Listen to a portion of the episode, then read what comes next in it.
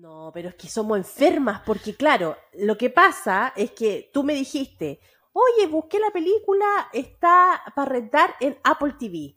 Perfecto, yo me voy a Apple TV, la riendo porque no la iba a comprar, 5 dólares. Al día siguiente me manda un mensaje mi amiga, que no tenía ni idea que nosotros íbamos a hacer esta película, y me dice, oye, estoy viendo esta película y no sé qué. Y yo le digo, ¿dónde la estoy viendo? Y me dice, en Netflix y la pusieron gratis ahora. Y yo no te creo, y yo pagué. Tío Netflix, ¿por qué no nos avisa? Estuvimos ahí en DH. Lo único importante, Cuarto lo pollo. único bueno es que la, eh, los Crazy Lovers no, no van a tener que gastar para poder ver la película esta semana, porque ya está gratuita en Netflix. Así que mejor partamos con el capítulo. Pero, Dale. Ojo, está gratuita en Estados Unidos, no sabemos si en Chile. Ay, ojalá que sí. Bueno, vayan a revisar. Pero por mientras, yo creo que partamos nomás. Porque en la vida all you need is love. Majo Garrido y Aide Salgado te invitan a revisar el amor en el cine y la televisión. Películas y series que nos hacen suspirar, reír y llorar. Historias y personajes inolvidables. Aquí comienza Crazy Stupid Podcast. Hola, hola Crazy Lovers, muy bienvenidos a un nuevo capítulo de este subpodcast que hacemos con tanto cariño, Crazy Stupid Podcast. Yo soy Majo Garrido, les doy la bienvenida y aquí los dejo con mi querida amiga Aide Salgado. ¿Cómo estás esta semana, querida? Hola, hola, Crazy Lovers. Aquí, eh, obviamente contenta y feliz grabar este podcast contigo y dispuesta a conversar una semana más de una roncom que yo creo que va a dar harto que hablar en este podcast. Así que no, muy contenta y muy Oye, feliz de estar. Espera, espera, espera, espera, espera. Antes de que hablemos de cuál película vamos a hacer, te quiero preguntar algo. Quiero saber, ¿qué prefieres? Si tener una, una tos compulsiva ruidosa o un problema de peos silencioso. Problema de peos silenciosos. oh. Pero ahora, el problema de esos peos silenciosos es que casi siempre los peos silenciosos son muy hediondos. Entonces yo creo que alrededor mío la gente va a sufrir, la gente va a sufrir mucho. Pero por último, hay- Pero no, estáis loca. no, pero por último, Todo, no, ni y cagando. por último ahí como que eh, se lo tiráis a otra persona. Además que yo siento que si uno lo anuncia como que se saca la culpa, ¿o no? Ya Y en la pandemia como que yo creo que toser era peor que tirarse un peo. Pero como que hubo un momento que... Weón, oye, ¿tú has tenido tos compulsiva de esa tos que toses tanto que vomitas? No, gracias a Dios, no. Toco madera. Yo sí, yo sí la he tenido. Yo sí la he tenido y por eso elijo los peos silenciosos. Anyway, oye, entonces andaría re bien como con la protagonista de esta película. Traté de hacer las preguntas ridículas que hace la protagonista de esta película, pero no sé si me salen tanto porque de verdad que a ella se le ocurrían unas preguntas muy extrañas. Yo no sé eh, de dónde las sacaba, pero de verdad que esta, en esta película que vamos a estar revisando este capítulo, onda, sí o sí vamos a estar viendo cosas raras. Bueno, amiga, pero independiente de tu respuesta, yo creo que ya es tiempo que eh, le contemos a la gente. Bueno, ya lo leyeron el título, pero no está de más recordarlo. Vamos a estar revisando Love Again, esta película recién estrenada este año, el 2023, protagonizada por Priyanka Chopra y también por Sam Heughan, que es nuestro querido. Por favor, amiga, dilo conmigo. Tú puedes. James, Alex, James, Alexander, Alexander, Malcolm, Mackenzie, Malcolm, Fraser. Mackenzie, Fraser. Ah, Nuestro querido Sam Heughan, eh, que es un regalón de esta casa y que siempre es un placer Sí. poder hablar de sus películas. Igual lo tenemos votadito. Sí, yo creo que- tenemos votadito, pero... que él fue nuestra máxima motivación para elegir esta película. Seamos honestas. Sí, totalmente, totalmente. Y spoiler alert, es porque a mí me encantan los spoilers, spoiler alert, no estoy arrepentida. fíjate. Ay, sí. Uy, ya vamos a ver Sí. entonces qué te pareció. eh, pero claro, estamos eh, en presencia esta semana de la película Love Again, como les decía, protagonizada por estos dos actores increíbles, también eh, dirigida por James Strauss, quien la escribe y la dirige. Y es una película que estuve leyendo y averiguando para este podcast que fue grabada en el 2020, pero por cosas de pandemia retrasó su estreno hasta este año y eso tiene muchas repercusiones en el guion, incluso en el elenco, en los actores, en el casting y todo eso lo vamos a estar hablando más adelante en nuestra querida sección Hablemos de Romcoms. Pero no va a ser lo único que estemos revisando en este capítulo porque en nuestra nueva sección estrella, Aide querida nos trae una diva del corazón, una diva del cuore, eh, que yo sé que te entusiasma mucho, ¿no, querida amiga? Sí, Crazy Lover, porque esta semana yo estoy segura que si ustedes me conocen van a saber de quién estoy hablando. Y no es nada más y nada menos que mi diva del corazón. O en realidad tengo varias divas del corazón, pero esta me robó el corazón totalmente y es mi Julia Robert, querida. Aplausos, aplausos. Sí, que ustedes saben que yo hago este podcast con mucho cariño y amor, pero también el objetivo de este podcast es que alguna vez entreviste a Julia Robert. Así que lo digo aquí, lo digo Decretémoslo, busquémoslo. Decreto, decreto. Tirémoslo al universo, ¿cómo sabéis? ¿Cómo sabéis? Ay, pum. Oye, sí, pero mientras tanto, mientras te sale la entrevista con Julia, eh, Aide nos va a estar contando todos los detalles de esta diva en esta sección. Así que quédense por acá y antes de comenzar, por supuesto que queremos eh, invitarlos a que nos puedan seguir en redes sociales que ustedes ya saben. Todos estamos presentes en TikTok, en Instagram, en YouTube, eh, tenemos una página web y todos, por supuesto, es Crazy Stupid Podcast. Eh, aquí ojalá también nos puedan eh, seguir en Spotify, ya saben cómo poner las estrellitas. Así es, Crazy Lovers, así que ahora vamos a irnos derechito ya a comenzar a comentar esta película, que si ustedes escucharon los episodios pasados, nosotros habíamos esbozado un poco y habíamos dicho, oye, si viene una película, van a traer una película, se llama Love Again, trabaja Sam Hugan con la Priyanka Chopra, Así que nada, nosotros ya la teníamos ahí en el radar. Yo pensé que la iba a alcanzar ir a ver al cine, pero al final nunca alcancé, la sacaron de cartelera, pero siempre la tenía ahí, ahí, ahí.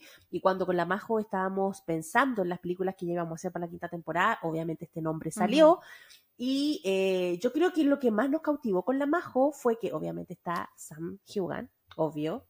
Eh, y esa curiosidad por verlo sin un traje de época, ¿no, Majo? Así como que nosotros dijimos, ¡ah! Hay que verlo. Sí, ¿no te pasa que yo siento que em, como que hay gente que ya después de cierto tiempo como que tiene cara de época para mí? Entonces me pasa que él para mí eres tan como James, Alexander, Malcolm.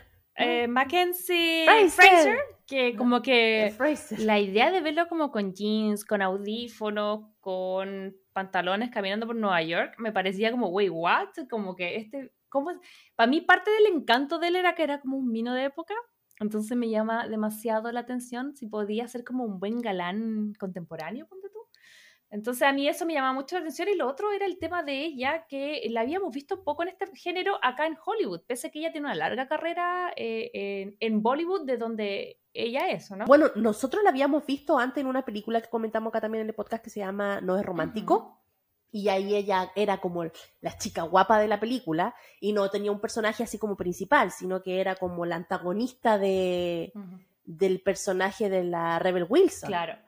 Y ahí ella también, claro, pues hacía como esta chica ideal y, y insisto, nosotros estuvimos revisando para hacer la pauta y de verdad que tiene como más de 20 títulos, obviamente no conocemos ninguno, pero ¿sabéis que me quedé pensando a raíz de esto? Podríamos hacer una, una película de Bollywood. Como, ¿Cómo son las rom-coms de allá, oh, ¿cachai? tienen baile, ¿cachai? Como, eh, eh, no sé, como que... Son súper son súper buenas, con coreografías de baile y todo, y lo otro que tiene mucho color. Yo siempre cuando veo así como trailers de esas películas son como con tanto color, tanto vestido, tanto maquillaje, tanta coreografía. Sí, no. Más que trama. A mí me tinca todo el rato. Además que es que son tramas, además que son tramas distintas, pues sí, es una cosa cultural. Entonces, de hecho, no nos cerramos la idea. Oye, amiga, pero mm, dicho esto, yo creo que ya mejor que nos vayamos de una a hablar de esta película en nuestra sección estrella que se llama.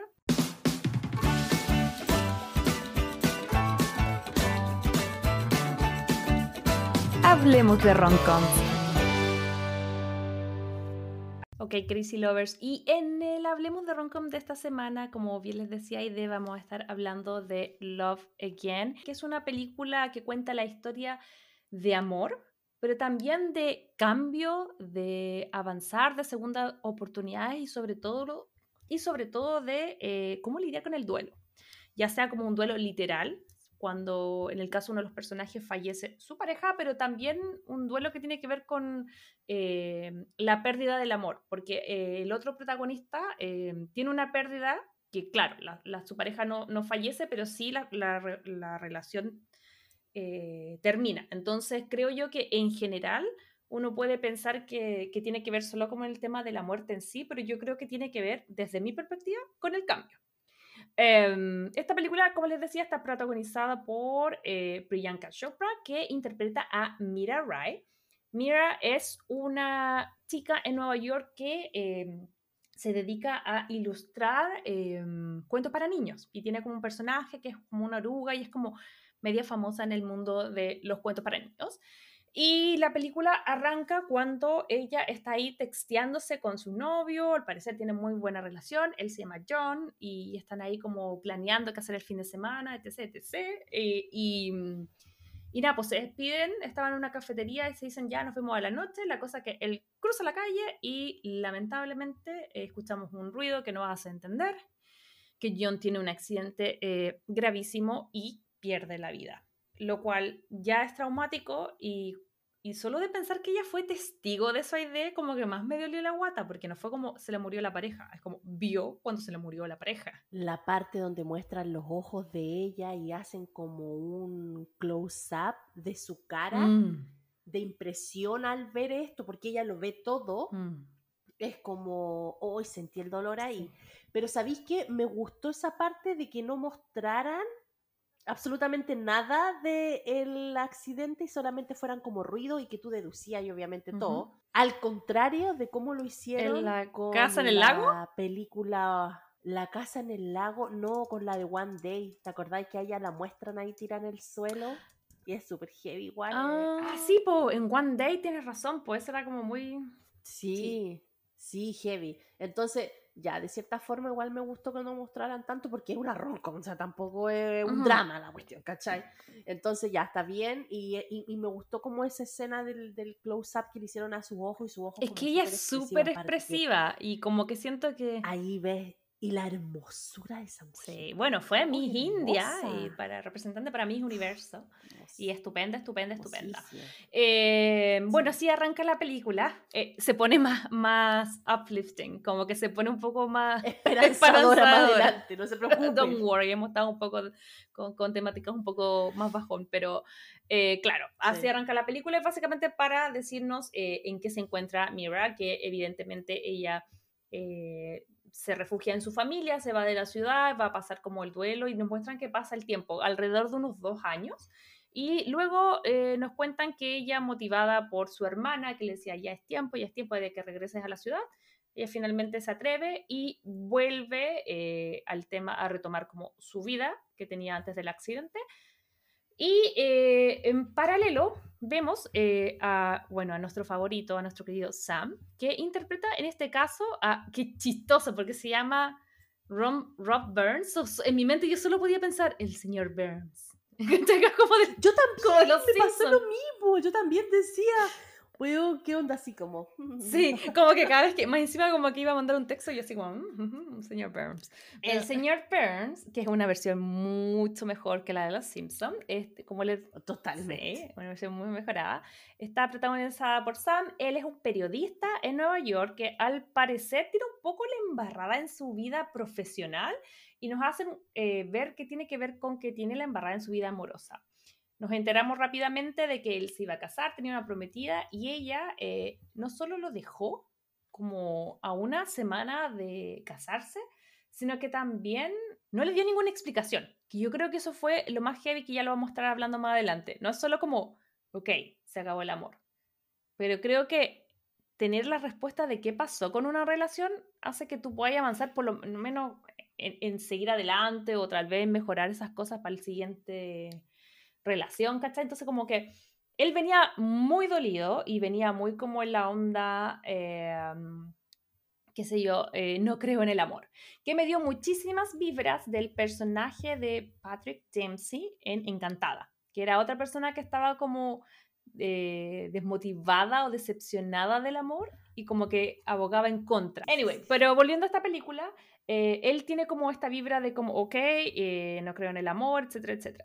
Y obviamente tenía como la embarrada en su trabajo y así que eh, en el principio de la película nos cuentan de que el, el, jefe de él, que trabajaba al parecer en un diario o algo así. Él era como escritor de reportajes de música. Sí, sí, sí, sí.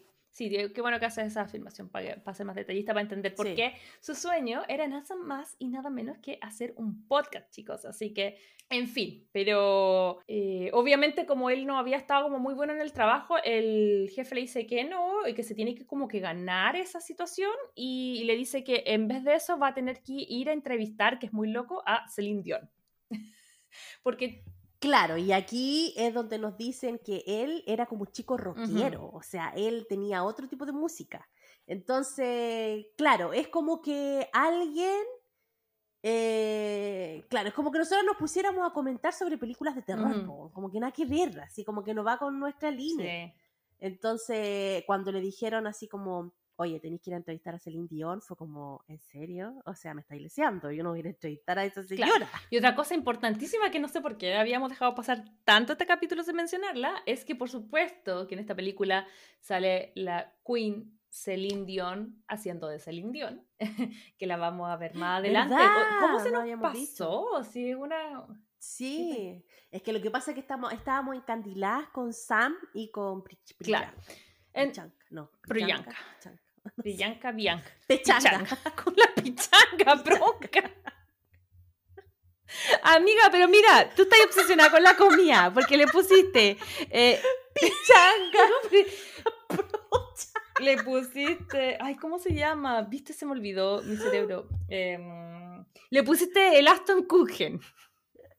El Aston... tenía la, a la pichanga. A la pichanga. Chopra.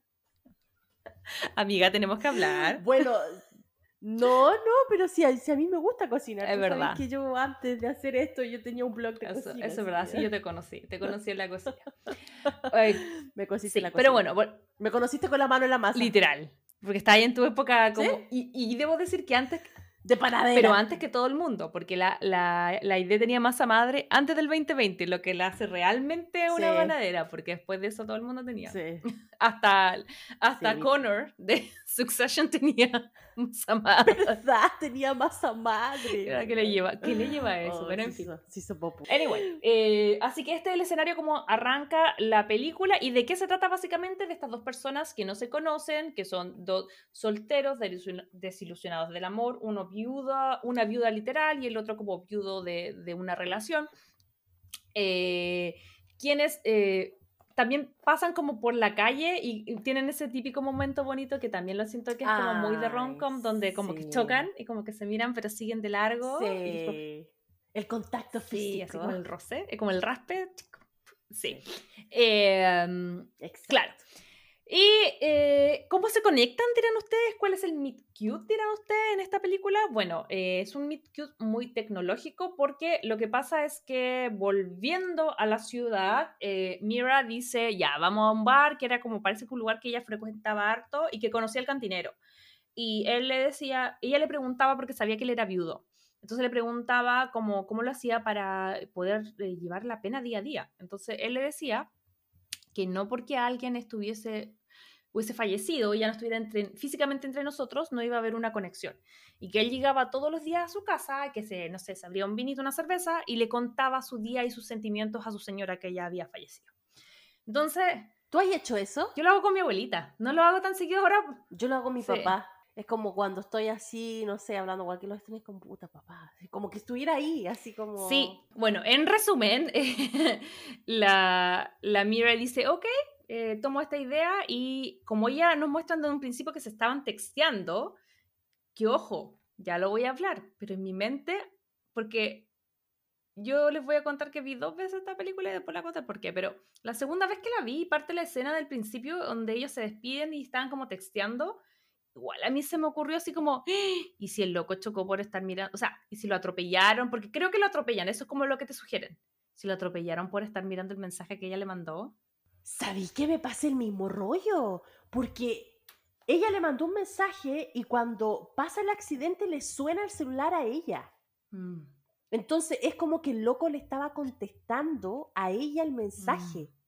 Mm. Y por eso no vio y lo atropellaron. Sí. Eso como que es unclear. ¿Qué opinan ustedes, Crazy Lovers, que lo vieron? Pero igual, bueno, no deja de ser terrible y tampoco deja de ser la culpa de ella, pero sí aprovechamos de decir que no camine y texte por si va a estar cruzando la calle. como le decimos que cuando ande en bicicleta también tenga cuidado. Pero tenéis razón ese punto de vista, porque yo también la vi dos veces. Porque ya que la había rentado, dije, uy, la voy a ver un montón de veces. Pues la vi en inglés, la vi en español, me faltó en la francés, italiano la wea. Pero, pero la cuestión es que cuando la vi por segunda vez también como que me fijé en ese detalle. Y claro, porque ocurre el accidente y a ella le suena como un pito, así como pip, como de mensaje. Entonces yo dije, ¡Ah! le estaba mandando un mensaje a ella y por eso lo ¿Y por qué nos detenemos acá? ¿Y por qué es tan importante? Porque ella siento que ella decide retomar esa situación y esta es como el gancho de la historia y es que ella empieza como a contarle sus sentimientos y a mandarle mensajes de texto a su ex. Eh, obviamente hace un número antiguo y empieza a decirle cómo se siente y, está en una etapa en que ya lleva dos años de duelo y ya decide que tiene que como retomar un poco medio obligado por la, hermana que le dice que ya, que, es tiempo que vea a otra gente, que siga adelante, que move on. Habían pasado dos años. Y estos textos, mm. eh, por la maravillosa coincidencia de la vida, por supuesto que le llegan al segundo teléfono, y esto es importante destacarlo, segundo teléfono, el de trabajo, eh, de Rob.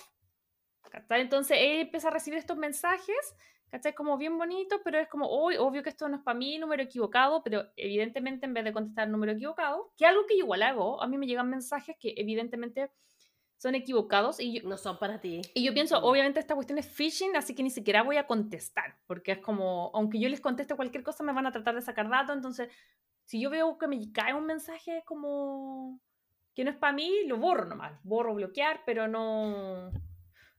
Oye, a todo esto, yo, yo, yo creo que el anterior dueño de mi número de teléfono eh, era, no sé si chino, japonés, no sé, pero de esos lugares donde obviamente las letras son distintas al alfabeto normal de nosotros. ¿Acá en, tu número de Estados Unidos? Sí, y me llegan unos mensajes como en chino. Ah, pero. Nunca lo he traducido en realidad pero yo los borro porque yo, y de repente me llaman, así como que se nota personas como chinas hablando inglés porque tienen el acento asiático. Entonces yo contesto y me dicen, no, la one, one, one, Y yo, ¿what? No, no, número equivocado, lo siento. Y Siga participando. Pero, claro, pero parece que me han llamado, o sea, parece que la anterior persona de mi número era, o parece que sí. esto, un tema, porque por mm. ejemplo, a mí me pasó que eh, por mucho rato dejé como nuestros números guardados y, me, y, y, después era loco como que tenía el número de Chile de John eh, y después como que me salió una familia, así como X, como que era como cualquier otra persona, porque la, generalmente las compañías después de un tiempo, y, y, me imagino yo que a lo mejor habrán avisado que ya no lo iban a usar más y como que lo vuelven a dar, como que lo vuelven a asignar. Entonces, en esta mm. nueva asignación le tocó al teléfono de trabajo, porque justo le habían dicho, oye, tienes que tener un teléfono de trabajo, etcétera, y se lo pasa. Acá lo importante es que él empieza como Rob, interpretado por Sam Hugan, empieza a interesarse mucho en esta mujer misteriosa que le manda mensajes. Está súper interesada, súper A todo esto no sabe si es mujer. No, pero le decía, hola, soy Mira. En el primer mensaje, si no es de ah. Entonces era, era porque le puso el nombre. Sí, pues sí, de, todas, decía, eh, en el primer mensaje le pone, hola, soy Mira, sé que esto te puede parecer un poco extraño, pero necesito descargarme. es que yo me confundía con el nombre porque yo sé que se llamaba Mira, pero... Mira, mira. mira, mira. Entonces no sabía cuando estaba diciendo Mira cuando era Mira. Y además se llamaba Mira Ray. Entonces yo como que venía de Gran Hermano y decía Ray, Mira Ray, mira el Ray, ah. mira el Ray. Y yo como que estaba así como... anyway. Y aquí lo importante es que él se interesa tanto que decide como, ok, voy a ver qué onda, necesito conocerla. Así que va, eh, ve que está como un otro tipo, este otro tipo eh, no la trata muy bien, pero él se da cuenta que es ella y obviamente si es ella, si es Priyanka y la ve preciosa, como que engancha y dice, ok, yo la tengo que conocer, pero ¿cómo? ¿Cómo le explico? No hay forma como de explicarle, hola, ¿sabéis que estoy leyendo los mensajes con tu pololo muerto? ¿Cachai? Pero no soy creepy, te lo juro, ¿cachai? Como que extraño. Así que en paralelo a que él quiere hablar o no, tiene un segundo encuentro con Celine Dion y él le dice, ella le dice y lo convence, como una dita del romance, como una cupido, de que vaya e intente como eh, conquistarla. Así que él ahí arma todo un plan donde eh, la conoce, enganchan, porque igual es guapísimo. Buena onda y todo, y se empieza a desarrollar como una especie de romance en paralelo con eh, Celine Dion, que empieza como un poco a padrinar y hacer situaciones para que ellos vayan como conociéndose, y todo está bien, hasta que obviamente el amigo eh, le pasa un poco lo mismo que a Julia Robert, en la boda de mi mejor amigo, y em, eh, como que dice, sí, sí, le voy a decir, le voy a decir, le voy a decir, y obviamente el tiempo se pasa y nunca le dice que él, en realidad había, la había conocido porque estaba leyendo los textos, porque obviamente no fue su culpa, pero le ocultó información. Así que obviamente eh, la chica, después que pasan una noche juntos y todo, eh, le pilla los mensajes, se da cuenta y yo también me hubiera friqueado. No sé qué te pasa, pasaría a ti, por más que sea Sam, si veis que alguien tiene en su computador los mensajes de texto que tú le estás mandando a alguien más. Sí, pues yo también me hubiera friqueado, pero entiendo por qué el personaje de Sam lo hizo. Por qué Rod, Rod lo hizo. ¿Es Rod o Rob? De Robert. Rob. De Rob. Yo sé y entiendo por qué Rob lo hizo. Porque al principio yo, también lo juzgué así como que, ay, debería ya haberle dicho desde el principio, ahora no va a confiar en ti. Y al final es el gran antagonista, ¿cachai? De toda esta historia. Pero pero claro, después él en algún momento creo que, analiza la situación y dice, si lo hubiera dicho desde el principio que yo estaba recibiendo los mensajes, no habría podido conectar con mm. ella. Entonces, claro, yo después digo, claro, pues no habría podido conectar con ella porque ella le habría dicho, oh, disculpa, me equivoqué, adiós. Y ni siquiera le hubieran dado ganas de ¿Sabéis que a mí me pasa? Porque la pensé harto, porque también le hice esta pregunta a John. Y yo, mi primera cosa fue como, no, sí, hay que decir. Pero luego dije, ¿sabes qué? Tal vez me hubiera hecho la Larry toda la vida, man. Como me habría hecho la chilena, la habría negado hasta la muerte. Porque no hay, como que siento que pero si estaba la prueba del No, pues que a eso, es que ahí obviamente pillado, pero es que pues que hombre, pues si hubiese sido mujer no lo habrían pillado, te lo doy. No la pilla nunca, pues bueno, obvio. Eh, sí, no, nunca. Porque en el fondo siento que es un asunto, que, que poco ético lo que estoy diciendo, pero creo que es lo más realista. Creo que mi parte como que moralista diría no, que es verdad. Siempre por la verdad, siempre con la verdad, que creo que es lo más sano para una relación. Pero en realidad la situación era tan entrampada que, que si tú lo lleváis algo aterrizado, yo creo que habría mandado a la punta del cerro a alguien como que me tratara de, de seguir con ese background. Entonces, como que entiendo también, concuerdo contigo, por qué como que él se lo ocultó, porque era como, en verdad, muy raro. Sí, yo también, yo también me pongo a favor de él porque se lo ocultó. Ahora, ¿debería haber buscado una situación para decírselo? Sí. Yo no sé si me hubiera quedado callada toda la vida como tú, o yo creo que hubiera buscado un momento para decírselo y lo hubiera ido por como como por el chiste, ¿no? Así como que, es que yo creo que o la decía al tiro o ya no o ya te morís con las con las botas puestas. Yo soy de la opción de que lo hubiera contado por madre. Sí. Asumiendo las consecuencias, por supuesto. Claro, totalmente. Sí. Pucha, yo no sé. Yo creo sinceramente que, por ejemplo, a mí me pasa. Yo con el John de ahora, yo digo, por supuesto que le habría contado pero si hubiese sido como en ese momento cuando tú no sabes que es la persona de tu vida, yo no sé si me habría quemado la ficha. Tal luego, ¿me cacháis? Mm, no sé, pero bueno, a lo mejor soy... no sé. Pero bueno, la cosa es que nosotros no eh, endemoniamos o criticamos eh, que la actitud que tuvo el personaje de Sam, sino que al contrario eh, le damos... Sí, estaba en una posición difícil. En fin, ya, pasen la corta para poder llegar en algún momento a nuestras opiniones reales. Eh, ellos siguen, enganchan y obviamente cuando ya descubre todo se va al carajillo. Em, y, básicamente ella dice, ok, ya no quiero nada más con él. Eh, luego él se da cuenta un poco y, típico que tenía que hacer como un reportaje final de la serie Dion, pero decide que en vez de ser... El gran gesto. Eh, que, hay, que eso quiero hablar, por eso quiero terminar el resumen, porque creo que esta película es como muchas otras películas. Entonces eso quiero como contar. Eh, entonces, claro, hace un, un, reportaje donde cuenta, pide perdón, cuenta eh, como su historia con él, le dice que la ama y todo. Y al final también entre medio Celine Dion mueve así como su, sus hilos y trata de convencerla que lo perdone. Pero más que que estén juntos, ella le preocupa a ella como como que siga adelante, porque recordemos que en la vida real Celine Dion también es viuda y eh, perdió a su marido que eran de muchos, muchos años, con una diferencia gigante. Eh, Y ella cuenta sus cosas reales, po. o sea, todo lo que cuenta en la película como anécdotas para motivar al chiquillo a que se la jugara por el amor o que le cuenta a ella su versión también de cosas, son como cosas reales que ha pasado ella con su, con su Sí. esposo. Entonces al final la logra convencer y viene Priyanka, va, viene y viene Mira y lo perdona básicamente, pero le dice, le da tres condiciones. Le dice que ella nunca va a olvidar a John. eh, no, la primera, le pone tres condiciones. La primera y más importante, no más mentiras, por favor, nunca más. Y dice que eh, un punto que encontré súper bueno y que yo creo que un poco lo que, lo que el mensaje de la película que dice, eh, si, hoy que de hecho ahora que lo digo, me retracto de todo lo que dije antes, porque creo que comparto esto- esta, esta frase. Como siempre la verdad, aunque sea Messi, que Messi es como, aunque sea como problemática, como enredada, como complicada. Eh, porque si estás con alguien con el que no puedes estar en momentos complicados, entonces ¿para qué estar? ¿Cachai? Como básicamente. Eso es verdad. Eh, ese es uno. Después le dice Sí. que nunca, él ella nunca va a olvidar a John, que siempre va a ser parte de él, que siempre lo va a amar, que tampoco sabe cómo va, cómo va a evolucionar ni cuánto va a durar su duelo, pero que en el fondo ella quiere como eh, poner igual la ficha en esta nueva incipiente relación.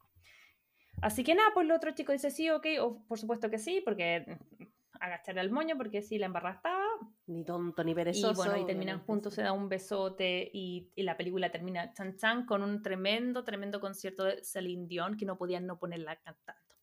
Y eso es básicamente, no tan a, no tan a pequeños rasgos, más o menos grandes rasgos, la película. Amiga, yo te quería preguntar, eh, ¿qué te pareció? Me comentaste que la viste dos veces. eh, ¿Con qué sensación te Sí. quedas con esta película? La primera vez la vi en inglés, la segunda vez la vi en español. Em, la primera vez me gustó de primera impresión la pareja de Priyanka con Sam. Creo que les compré todo el rato la relación de Tienen buena química, sí, me, Me gusta, se ven bonitos. Sí, y me encantó ver a Sam en comedia romántica. ¿No es cierto? Yo tenía Me susto. encantó. Es que siento que, ¿sabes por ¿Mm? qué? Porque siento que el hombre que hace, el actor en este caso, que hace comedias románticas, ojo, no romance, comedia romántica, ojo, tiene que tener como un aire, no, no sé si inocentón o más de niño, no sé, no sé si catalogarlo por ahí, pero, pero no tiene que ser tan rudo. Por ejemplo, yo no me imagino a Leonardo DiCaprio en una comedia romántica. Ahora yo me lo imaginaba todo el rato antes. Pero No. Titanic. Yo me lo imaginaba en un romance, Ah, ok, got en you. un drama got you. romántico, Ok. ¿cachai? Pero no en una comedia Ay, pucha, romántica. que yo me lo imagino en tantas partes, amiga. Que... Perdón. O sea, yo sé que te lo imaginas en muchas partes, yo ok, lo sé, pero la comedia romántica sí podría ser una de ellas. Me dan a full. En este capítulo sí me dan full. Eh, Yo creo que me han dado una tras otra de pura co- opiniones impopular, pero bueno, en fin. Bueno, la cosa es que, eh, pero Sam me gustó porque tiene como esa, esa vibra de chico roncom, por así decirlo. No sé, así como yo te digo que una actriz para ser chica roncom tiene que actuar con el Ujú. ojo, yo te digo que acá el, el actor tiene que tener así como esa, como a lo mejor ingenuidad, no sé, como ser, no sé, como dulzura, por así decirlo, no sé, como macho, hombre, así como... no. Y me gustó eso. Y yo creo que lo ayudó mucho el personaje también de, de Jamie, mm, Outlander, Alexander. de Jamie. Porque, ah, ¿te, acuerdas cuando hicimos la temporada de Outlander? Nosotros dijimos que era el personaje romántico perfecto, porque era fuerte, era débil, lloraba, amaba, era respetuoso, como que cumplía todo. Entonces yo creo que, claro, e- es como un personaje masculino con más sentimientos, ¿cachai? Y eso yo creo que lo ayudó en esta, en esta género de comedia romántica. Sí. Entonces por eso creo que le compré el papel. Es completo, que el completo, actor tiene todas esas características que tú mencionas, como que siento que tiene como esa, porque yo creo que él tiene esa cosa de macho rudo, ¡ah! pero tiene una sensibilidad, bueno, no sé, yo he visto solamente como, creo que lo he visto en Outlander, pero estaba pensando si lo he visto en otras películas y no, Estuve buscando y tiene un par más y hay una que me tinca un montón que se llama When the Starling Ends eh, y sale como muy distinto, muy distinto a, a sus otros papeles, sale así como pelo largo, desasiado, es escritor y también es, como un tema de romance, así como medio, medio extraño, eh, pero yo no lo había visto en nada más que no fuera Outlander, entonces tenía, como te decía al principio, la duda de si lo iba, le iba a comprar como en tiempos modernos, ¿cachai? Como le iba a comprar el, el galán, ¿cachai? Como de audífono en el metro, en Nueva York caminando con jeans. Y sí, se lo compré completamente, sí, ¿cachai? Como... Sí, totalmente. Porque además él también, ¿sabes qué? Pese a que tú decís que las mujeres, yo creo que él también como que actúa con los ojos. Y, y sin mencionar el acento que igual yo sé que tú la viste en español, pero igual medio crimen, porque su voz con su acento, aunque lo tiene muchísimo más neutralizado acá que en Outlander, eh, igual como que... No, pero la, yo, lo, yo lo vi en inglés también, po, y no le sentí tan marcado el acento como, como en Outlander. Es que ambos cambian los acentos por, eh, cuando hacen películas en Hollywood y cuando están haciendo como en otros lados. Pero a mí me encantó mucho, y eh, concuerdo contigo que tenía muy buena química con la actriz, eh, y eso no es menor porque las circunstancias en las que estaban grabando esta película eran bien limitadas yo vi una entrevista de ellos y esto lo grabaron durante pleno COVID. Esta película fue filmada en el 2020, lo que significó que em, no solamente tenían como que aislarse y estar estas burbujas con las que se retomó el tema de la industria, sino que también las películas románticas que tienen mucho que ver con besos, con tocarse, con intercambio de fluidos. Contacto físico. Mm. eh, estaban súper restringidas, ya vimos lo que le pasó a la temporada 2 de Bridgerton, y acá tampoco fue menor. Y eso incidió incluso en uno de los castings de la película, porque eh, cuando ella va y tiene una cita y va a Tinder, ella va con su... Eh, nosotros podemos ver a Nick Jonas, nosotros podemos ver a Nick Jonas, que es su marido, porque ya se nos olvidó decir que ella es Priyanka Chopra Jonas. Em, que, em, que, bueno, obviamente es uno de los Jonas Brothers. Y, y esto es porque eh, el director le sugirió que por favor, si lo podía hacer su marido, porque ellos estaban grabando en Londres. Y em, tenían que viajar a un actor, tenían que ponerlo en cuarentena dos semanas, solo para que como que le diera un beso y le tocara la pechuga, básicamente. Entonces, ellos como que estaban así como comiendo con el director y el director le dice, mm, ¿qué te parece? Eh, en vez de que tengamos que hacer todo esto como operativo para poner a un actor por un par de segundos, eh, si Nick ya está acá y te vino a apoyar porque ellos estaban como grabando cuatro meses en Londres, ¿por qué mejor él no lo hace? Encanta como que le tiró la cuestión y la, me parece que la Priyanka dijo como, no, la Priyanka, le puse Proyanka, Pichanga, ya no, no sé cómo, cómo decirle. La Pichanga le dijo así, obvio, ¿cachai? Como, ni le preguntó y le dijo que sí. Y obviamente fue como, me tenías que acompañar en la película. Y yo creo, igual Nick como actor es buen cantante, pero igual creo que cumplió. Por lo menos yo me reí. Eh, eh, no, sí, me reí como. me reí igual un poco, porque hacía como de un. Sí porque igual la cita era bien penca, po. Sí, pues él hacía un personaje como casi de músculo, entonces, claro, una de las cuestiones era, y que él se estaba defendiendo, de que la gente se reía como de toda esta gente que hace fitness y que se preocupa mucho de tener músculo y toda la cuestión, y que los catalogan como que son tontos. Pero él decía, no, hay que tener cerebro porque para tener toda esta masa y no sé qué, y ahí obviamente divaga y habla sus tonteras, y ahí ya te das cuenta que era bien nefasto el personaje, que obviamente no pegaba, pero ni con chicle. era directo. Como era Era directo, pero demasiado directo, creo yo. Pero cuando ella le. Porque él obviamente se pone cariñoso, se pone así como medio manilarguín y ella lo, frena. Y ahí él, como, ah, ya, como que se da vuelta y empieza ahí mismo a buscar otro Tinder. Y le dice así como, ¿estás buscando otra cita? Y él le dice, y él dice como, sí, eh, me tomé un copete, necesito como quemar calores, calorías. Calorías. Y como, fuera, fuera del taxi. Ah. Oye, pero yo creo que existen totalmente, en la vida totalmente. Sí, sí, yo creo que existen. Más de alguno ahí debe estar, eh, si no resulta uno, bueno, a la otra Tinder, chao, me voy, tengo que bajar los, las calorías del, del, copete que me tomé. En fin, pero ya. En resumen, y volviendo, volviendo, volviendo, eh, ya, nos gustó, entonces te gustó, te gustó eh, Sam Hugh Sam. ¿Qué te pasó con Priyanka? ¿Cómo la viste a ella? El personaje y como me la actriz. Me encantó.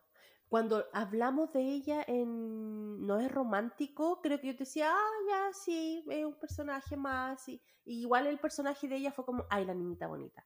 Pero acá, al verla como más personaje principal, la niña sencilla, la niña, no sé, en duelo, que después se enamoraba eh, de este chiquillo y toda la cuestión, se lo creí, fíjate, me gustó. Y tengo que parar Mm. acá porque yo creo que es la segunda persona en la Mm. vida que yo veo que el vestido amarillo le queda Ya. perfecto. Paremos y detengámonos ahí. Porque yo creo que ya basta de hacer como. eh, eh, ¿Cómo se llama? Comparaciones sin mencionar esto. Yo sé para dónde va. Die- ¿Cómo perder a un hombre en 10 días, o no? Sí, sí. Es que lo que pasa es que yo me veo, yo me proyecto en un vestido amarillo y es que no, Crazy Lover, es que yo no me vería bien. Es que es, y un amarillo que eh, yo digo, en mi vida usaría esa weá, ese color. Y ella le queda no. increíble. A ella le queda increíble y a la chica de la película Cómo perder el día de hombre, o sea, cómo, Cómo perder un hombre 10 días también. ¿Sabes quién que le- también le queda bonito? que yo Eh, la vi cuando la- me tocó verla en vivo, se veía muy bonita. A la chica que hace de Debbie en Yo Nunca. Cuando yo fui a la lectura de guion, ella estaba con un vestido amarillo que también dije, oh, wow, se ve muy bonita. Ah, bueno, lo vi yo en la, en la historia. Bueno, a lo mejor es, es efecto de la película, pero es que tanto en, die- en Cómo perder a un hombre en 10 días como ahora, es que es espectacular. O sea, parecen un diamante. Es que sabéis brillando. que a eso quería llegar, porque a mí me pasó con esta película que yo sentí que...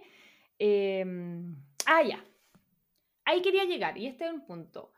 Nosotros dijimos que la habíamos visto dos veces y quiero compartirles Crazy Lover, que a mí me pasó algo, no sé qué te pasó a ti, pero a mí me pasó algo muy extraño. La vi hace un par de semanas porque nosotros sabíamos que íbamos a hacer esta película, entonces la vi con John un viernes en la noche. Así como ya que se durmió la, bien, la bendición, veamos una película, ya, veamos esta.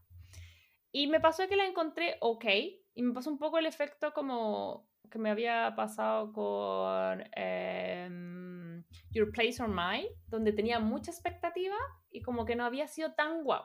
Y eso me pasó ahora. Obviamente encuentro que es mejor que eh, Your, Place on, Your Place on Mine, pero Totalmente. como que sentí que la vi una vez y fue como, le tenía mucha fe y fue como, ok, como planita.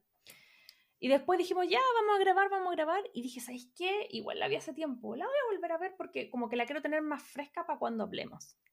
Y la segunda vez que la vi, te juro que la- me encantó. Me encantó y, y- y como que la empecé a encontrar, ¿sabes qué me pasó? Sentí que es como una película eh, bien homenaje al género porque siento que está llena de clichés, pero clichés bien puestos y como un montón de referencias y situaciones, ¿cachai? Como que podéis encontrar en un montón de otras películas, ¿cachai? Que a mí me pasó que, por ejemplo, como que siento que eh, un viudo que como que, ya, está la mina que es viuda, que quiere seguir adelante, pero que no lo logra porque está pegada en su relación anterior y viene alguien y la ayuda, eso es muy Sleepless en Seattle, o sea, Sintonía de Amor creo que se llama en español. Es como muy igual, Totalmente. muy Nueva York, sí, muy sí, Nueva York. Sí, muy igual. Después, Pero aquí la chiquilla tiene que enfrentar el duelo y a la otra el Ya, chiquillo. me ya. pasó, Y no hay hijo claro, pero yo creo que un poco lo hace el rol que hace Celine Dion, hace un poco como de Cupido. Me pasó que, ya, lo que le había mencionado antes, que sentía que el personaje de Sam Heughan era muy parecido al de eh, Patrick Dempsey en Encantada, como, ok, no creo en el amor porque estoy desilusionado, pero luego viene una niña increíble y wow, me enamoro. Eh, me pasó que, eh, obviamente con la música de la Celine Dion, obviamente que yo pensé todo el rato cuando, cuando hacen como clips y obviamente tocan...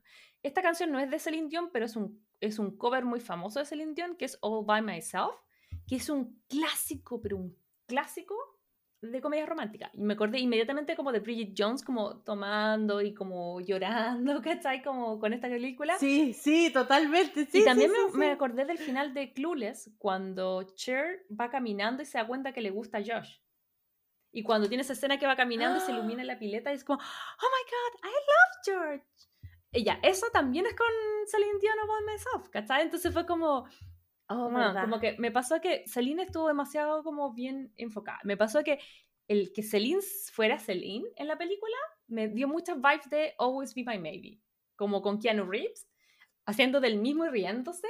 Esto era como, obviamente era un personaje chistoso, pero igual había como mucho como entonces dije oh después empecé ya después ya me empecé a fijar en esto pues como que ya me quedó el pichito entonces caché que decía el tipo se disculpa en un artículo que iba a ser una cosa pero termina siendo otra y pide perdón de forma pública jamás besada ¿Cachai? Como... Jamás besada, obvio, obvio que sí. ¿Cachai? Entonces me pasó eso. Y me pasó que lo que tú decías, el, lo que te pasó a ti también. El vestido amarillo, como perder un hombre en 10 días. Espérate. Y te tengo otra. ¿Cuál? La lluvia, el trueno, ¿a qué te recuerda? ¿A qué película te recuerda? ¿A Notebook? ¿A cuál? No.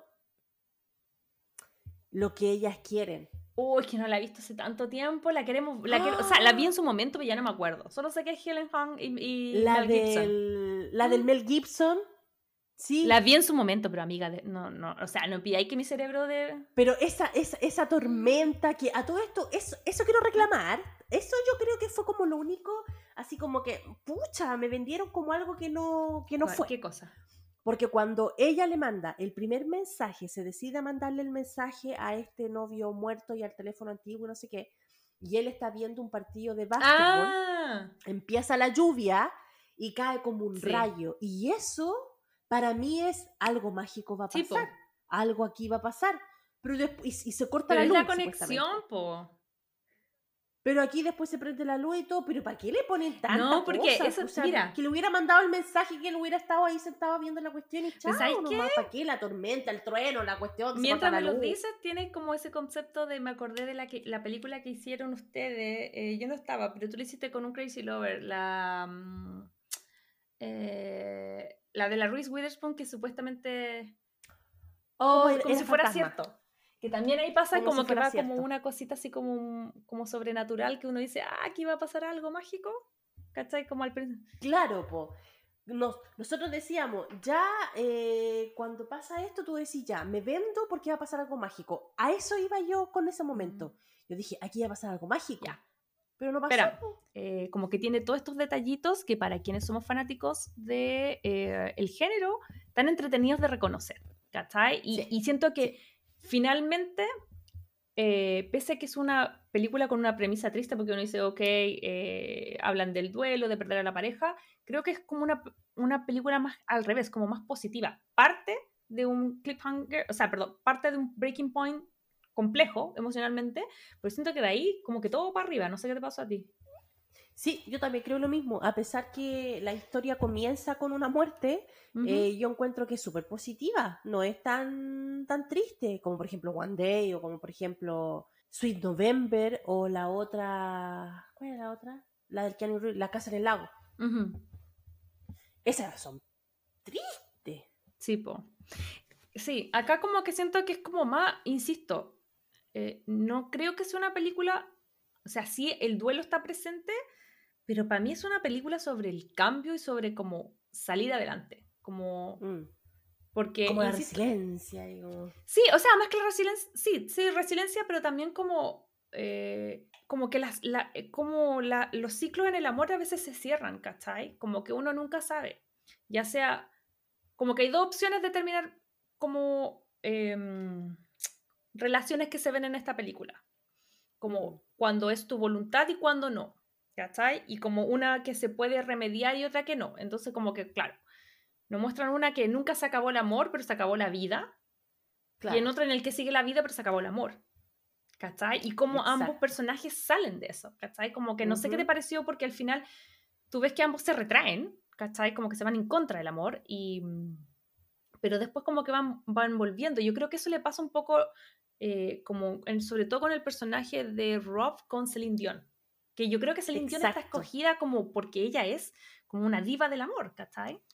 Exacto, y todas sus, todas sus canciones hablan del amor. De hecho, en una de las entrevistas que le hace el personaje de Sam, le dice, o sea, tú en una, tú en una canción dices, oh, el amor es lo más lindo y no sé qué, y bla, bla, y en la otra dices, oh, odio el amor y no sé qué, como que se contradecía, ¿no? La letra.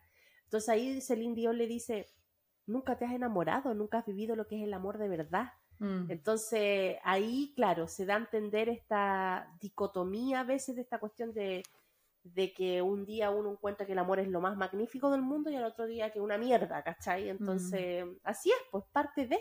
Sí, po. Yo creo que como que Celine Dion, no sé qué te pasa a ti. A mí me pasa que yo solamente, eh, como que yo la ubiqué por lo que ya todos sabemos. Todos sabemos.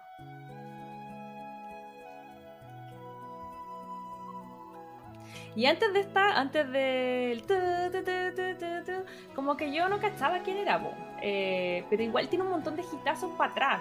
¿Cómo llegaste tú a la música de Celine Dion? ¿La cachai, no la cachai? ¿Qué te parece a ti? No, que- obviamente, la yo llegué O sea, con- perdón, la cantante.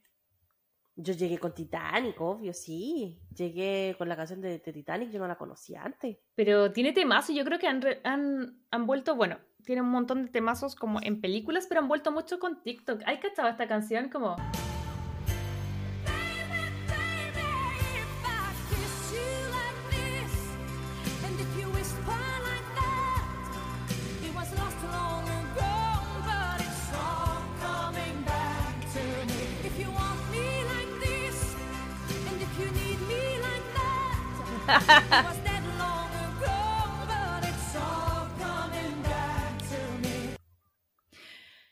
Pero hay que decir que más Sí. que nosotras cantando la película, o sea, más que nosotras cantando esta canción, yo creo que a mí me dio vida, eh, me dio todo, eh, ver el compilado de la música y ver a, a Sam Hugh en la ducha bailando. cantando esa canción. Más encima que él hacía la primera estrofa, esa, "We touch me like that. Y yo así como, Oye, pero espérate, espérate, espérate. Esta canción, entonces ellos la grabaron en esta película en el 2020, como decías tú, ¿cierto? sí. Entonces, esta canción ellos la hicieron antes de que se volviera tren, mucho antes. No, esta canción, tren amiga, esta canción tiene 20 años. La usaron No, nomás para la pues, película. Sí, sí, sí, sí, sí sé, pero ahora último este año esa pelicu- esa canción está súper famosa en TikTok. Sí, po, por eso digo ¿Habrá sido que efecto la película? No sé, puede ser, pero yo creo que había un revival de ella y sobre todo cuando ella hace unos meses atrás, porque recordemos, y eso fue una de las primeras cosas que me hizo pensar, esta película fue grabada hace tiempo. Recordemos que en febrero de este año Celine Dion anuncia eh, la lamentable noticia que ella eh, tiene problemas de salud bastante graves que la van a alejar, si es que no es para siempre, pero por un buen tiempo, como de los Mm. escenarios. Ella Sí. cuenta que tiene Yo una que para siempre. Sí, ella tiene una enfermedad Mm. súper heavy que yo de verdad nunca la había escuchado antes de ella, pero ahora como que estoy investigando y que se llama como la enfermedad del cuerpo rígido, me parece que es. El síndrome se llama eh, el síndrome de persona rígida y es bastante complicado, se suena muy doloroso como ella lo menciona. Dice que lo está sufriendo hace mucho tiempo, que tiene unos espasmos en la espalda, en distintas partes del cuerpo, que son bastante dolorosos y que le impiden eh, mantener su vida como, entre comillas, normal y que ya habían llegado a un punto donde no la iban a dejar cantar. Y yo creo que Mm. eso a mí me partió el alma porque ya a lo mejor, o sea, todos amamos la voz y todo, pero como que de verdad que es como que a un cirujano le corte las manos, como... Sí, pues no, terrible. Aparte que ella es una súper buena cantante, que le gusta hacer lo que hace, Mm. que mm, son personas que se conocen por ciertas cualidades y que destacan por ciertas cualidades y vienen estas enfermedades y, se- y literalmente se las roban, se las sacan de las manos. Y ahí te dais cuenta de aunque, que aunque tú seas muy exitoso, tengáis mucho dinero, tengáis todos los recursos, el apoyo, la familia y todo, igual no estáis libres de estas cosas. Entonces eh, es como sentirte tan vulnerable. Sí, pues sí, a mí yo creo que me dio penita cuando lo supe porque ella canceló Mm. su gira y, y como que uno, no sé, pues insisto, como que esas enfermedades son complejas, hay varias gente como o diagnosticada en el último tiempo como cantante o, o- o actores como con enfermedades que, han- que los van sacando un poco de su, de su trabajo y es triste porque uno sabe que eso le da vida. Po. Encima ella cuenta, todo lo que cuenta en la película es real. Ella eh, enviudó hace un tiempo atrás, eh, su marido falleció a causa de un cáncer. Él era mucho mayor que ella. No recuerdo la cantidad de años, lo voy a googlear, pero yo creo que por lo menos unos 20 años. Voy a mirar ahora. Celine No, Dion, no, tengo, no tengo la cifra. eh, marido, diferencia de edad. 28 años de diferencia, po, porque ¡Ah! igual- N. es loco, porque obviamente ellos se amaban, tenían, tienen, tuvieron un matrimonio muy lindo, tienen hijo y todo, pero igual a mí me pasa que esta, es lo primer, esta, esta historia siempre sale un poco en, en las historias de como mm, raro, porque ella tenía 14 años cuando empezó como a salir con él, y él tenía como 30. Él era su manager, po. Sí, po. Pero igual era como Pero- chica, O sea, ella. cuando ella, cuando ella tenía 14, él tenía 30, pero salieron a ese, empezaron a salir a esa edad.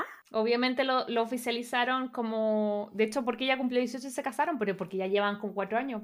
Entonces, Oh, qué uah, heavy. y heavy. Pero bueno, igual fueron un lindo matrimonio, pero igual ahí está como. Sí. la- es que otros tiempos, otros tiempos. Igual me da risa cuando ella cuenta en su en, el- en la película sobre el tema de Seal, que el marido estaba como celoso de que ella hiciera. Estaba celoso y no la dejó grabar con él. Pero yo creo que esta película solo podría haber sido hecha con ella, porque siento que como que... eh, ella, mi sensación fue esta, no sé qué te pasa a ti. No es la mejor actriz.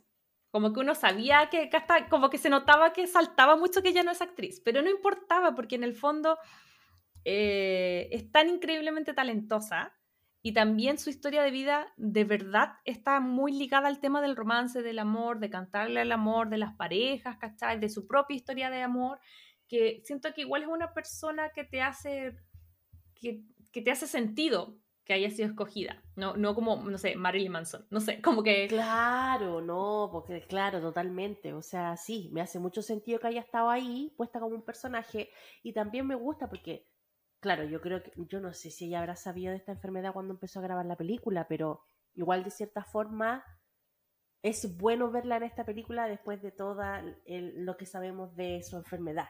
Como Sí, que me da gusto verla. Sí, po, como que igual es un registro de lo que, de la- de lo que ella era y, y es heavy porque le preguntaban en las entrevistas que vi a Priyanka si habían podido como mm, hacerse amigas de ella y ella decía que lamentablemente no mucho porque como estaban grabando como en plena época de COVID, estaban todos súper, súper aislados.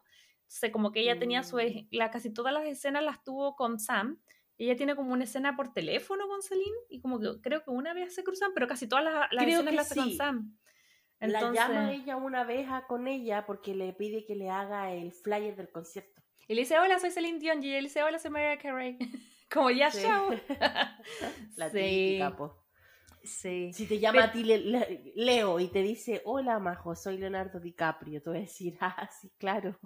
Pucha, es que, ¿sabéis qué? Eh, Como que a mí me pasa que yo no sé qué hacer con esta disyuntiva.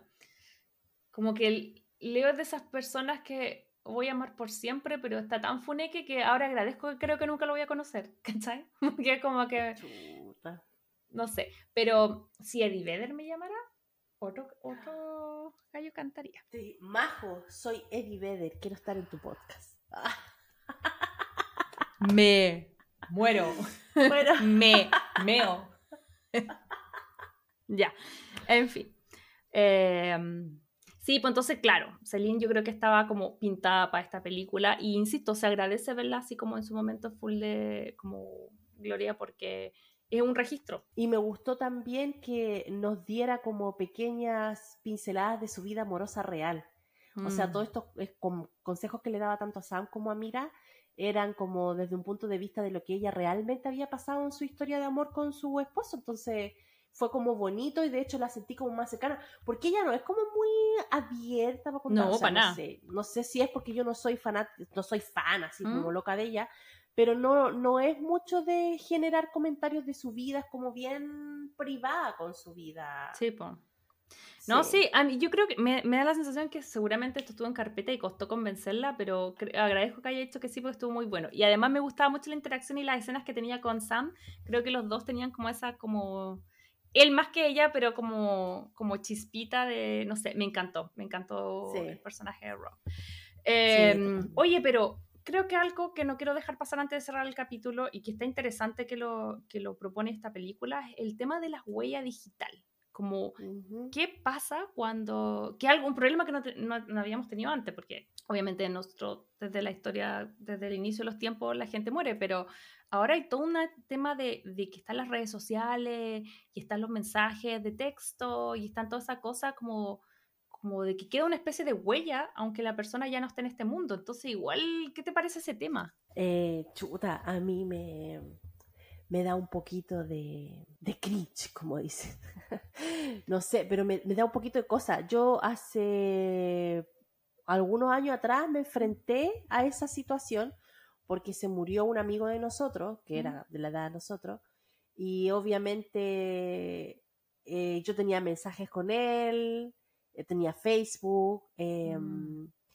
y de un día para otro, bueno, se enfermó, se murió, y como que de repente recurría al último mensaje o al último estado que le había puesto en Facebook y cosas así, y me daba N pena. Yo Mm. decía, esta cuestión no ayuda, por lo menos a mí como que no me ayudaba a cerrar el duelo, así como que me, me daba más miedo, no, no miedo, pero me daba más cringe que, que de verdad, porque es como si la persona te fuera a contestar, no sé, Pero es que lo encontraba antinatural, ¿cachai? Pero es que eso, ese es un tema interesante porque siento que ahora la manera en que nosotros registramos la vida ha cambiado un montón para atrás de nuestra generación en adelante.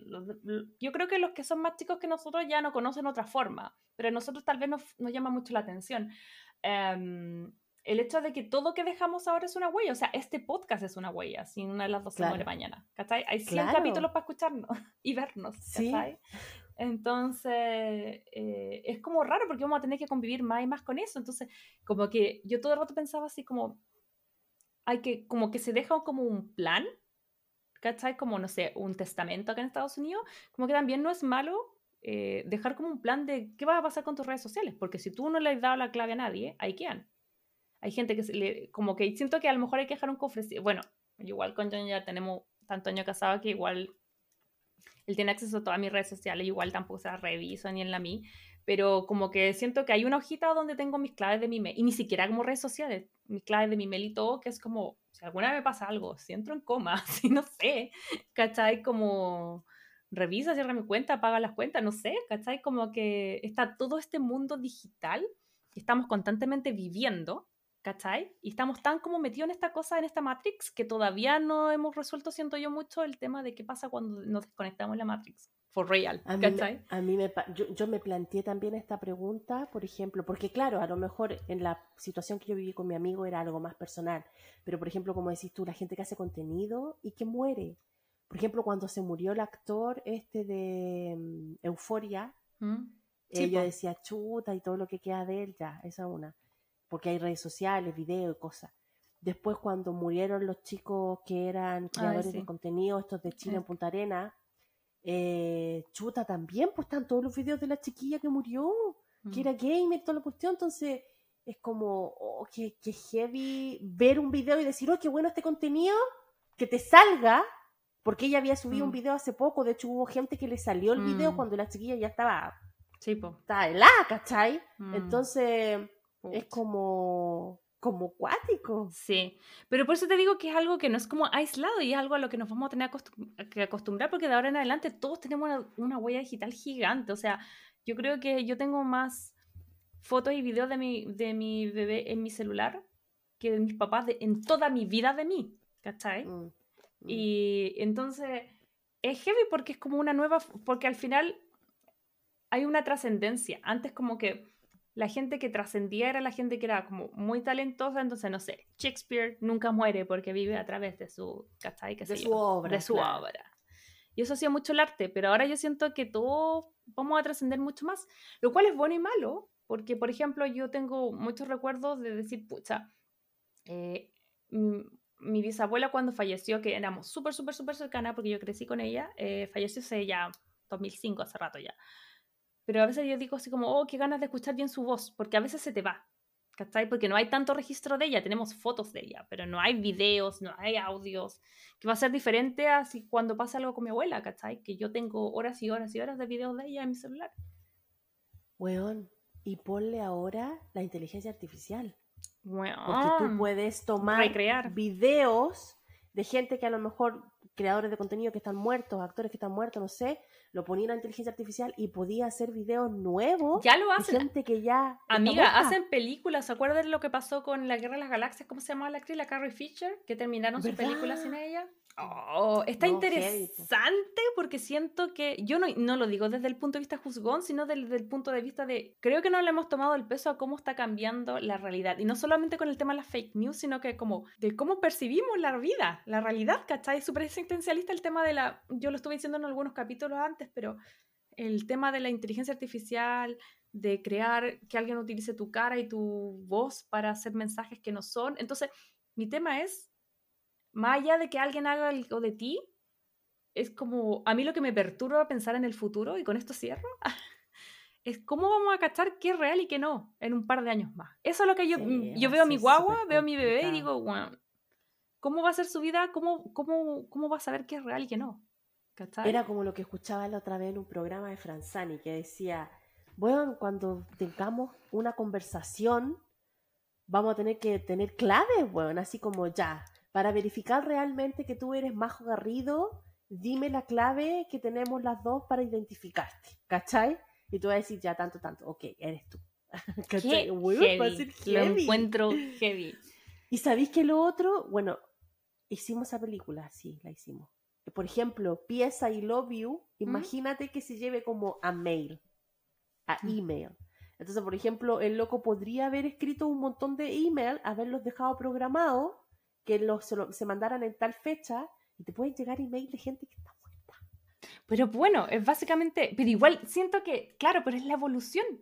Porque es como en PS y Lobby se mandaban cartas, pero si les dieran ahora se mandarían textos o se mandarían mensajes, ¿cachai? Como que- Mail. O ahora con la inteligencia artificial podéis mandar hasta un video como con tu cara más mejor, si es que estáis enfermo, la, la generáis con una cara de cuando estáis bien, y podéis hacer hasta video. Pero por eso es loco, ¿cachai? Es súper loco este tema y está súper interesante porque de verdad que podéis dejar programado como cosas, ¿cachai? Que salgan al aire en, no sé, un tiempo más y tú no estar y es como heavy. Que era algo que yo creo que los actores siempre han vivido, pero yo creo que eso, esa experiencia ahora se amplificó a todos. A todos. Todos, todos pueden tener programado un contenido que publicar y a lo mejor les pasa algo y ese contenido se publica después que están fríos, ¿cachai? Por eso no es malo tener un plan, insisto, como que el tema de las claves deberían conversarlo, porque como que siento que ah, eh, o incluso pueden caer en malas manos de repente cuando te roban esos robos masivos de identidades y si después tú Mm. no tenés como el acceso para cambiar la clave, se quedan los malulos nomás con esa clave. O sea, como con esa como con Pero, con- pero ¿qué creéis tú? ¿La gente que, que se muere debería quitarse todo el contenido de ellas o debería quedar? No sé. Yo creo que, por ejemplo, es- eh, yo creo que esa es otra cosa para pensar. Como que antes uno decía, ya, quiero que toquen tal canción en mi, mi, mi- qué sé yo, en, En mi el funeral. En mi funeral. Quiero que vayan todos vestidos de tal color. Ahora yo creo que la gente en el futuro va a empezar a especificar sus preferencias, ¿cachai? Yo no sé. Mm. Como que siento que a mí me pasa que yo siempre, como ansiosa, siempre hablamos de estos temas con John y yo siempre ya le dije, si me muero pronto, eh, mándame a Chile porque tú no me vas a ir a ver al, al cementerio, te conozco. me voy a ver mi familia a dejar flores. Si me muero, no sé, de 90 a 100 años, crémame, déjame acá, ¿cachai? Un poquito, pa- un poquito para Chile, una se dice por aquí, una se dice por acá, ¿cachai?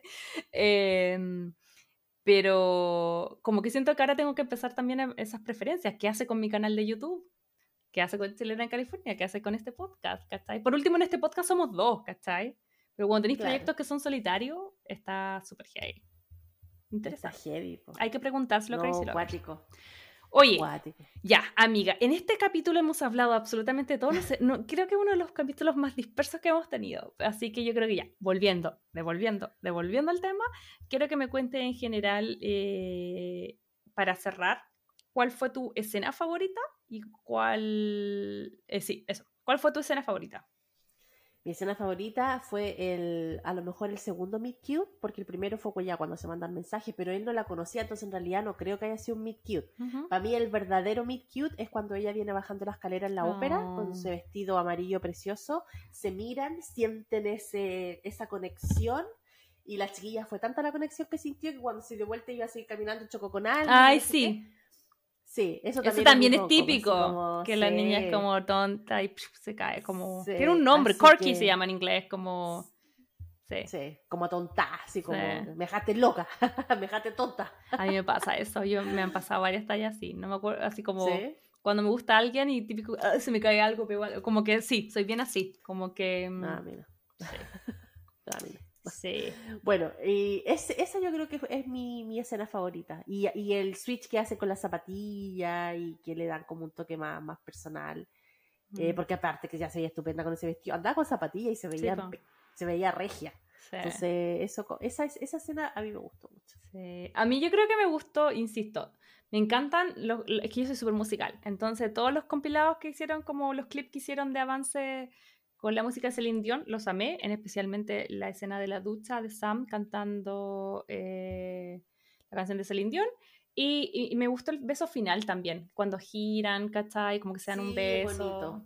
Sí. No hablamos mucho de eso, pero creo que es bien bonita también la fotografía, como muestran la ciudad. Como los todo. colores.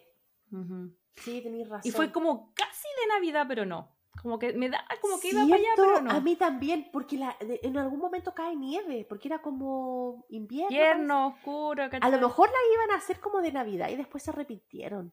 No sé, pero sí, me Mm. dio esa vibe. Sí, a Amiga, mí también. ¿Qué ¿cuántos corazones le pones y por qué? ¿Y la recomiendas o no? Y todas esas cosas que ya tú sabes. Le pongo cuatro corazoncitos. Cuatro corazoncitos porque me gustó. Está bien buena. Está de comfort food para sentarse a ver la película. Aparte que la pareja principal de verdad me cautivó, me encantó. Así que creo que está ahí en el saquito de, la, de las roncon que me, que me gustan harto. Yo te voy a ¿Y copiar porque también la había pensado que me pasa que, claro, yo antes le iba a poner tres, porque como les dije, esta es como, de verdad, es como segunda oportunidad, eh, porque de verdad que la vi por segunda vez eh, y ahí subí un puntito. Em, hay un lado de mí que dice, bueno, si te, si te tienen que explicar el chiste, entonces el chiste no es tan bueno. Eh, pero hay otro lado que mío que dice, pucha, disfruté la película. Así que vamos, cuatro corazones, eh, la recomiendo. Ojalá la puedan ver eh, y no les pase lo de nosotros, no es necesario comprarla. Si están en Estados Unidos, está disponible en Netflix.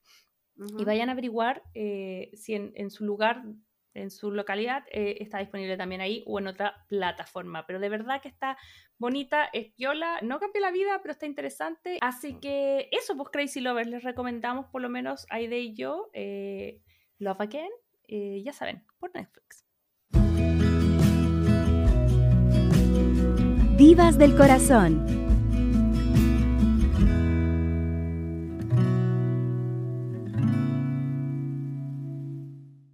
Bueno, Crazy Lovers, y esta semana en Divas del Corazón, obviamente yo les traigo a una de mis divas favoritas de la industria de Hollywood y que es nada más y nada menos que Julia Fiona Roberts. ¡Aplausos, por favor, para esta diva! Bueno, la Julia, él no es lo mismo Julia que Julia. Así que, no, no, Julia, la Julia, La eh, la Jules, eh, como le decía Michael. Jules, eh, más conocida como obviamente Julia Roberts, eh, nació en Esmirna, Georgia, aquí en los Estados Juntos, Estados Unidos, un 28 de octubre del 67, fíjate. ¿Qué Mm. signo es? Escorpio. Libra. ¿Libra? Ah, escorpión. No, escorpión. No, Sí, yo no sé, na- no sé escorpión. nada del signo, amigo. ¿Por qué te conté? Escorpio. Muy bien.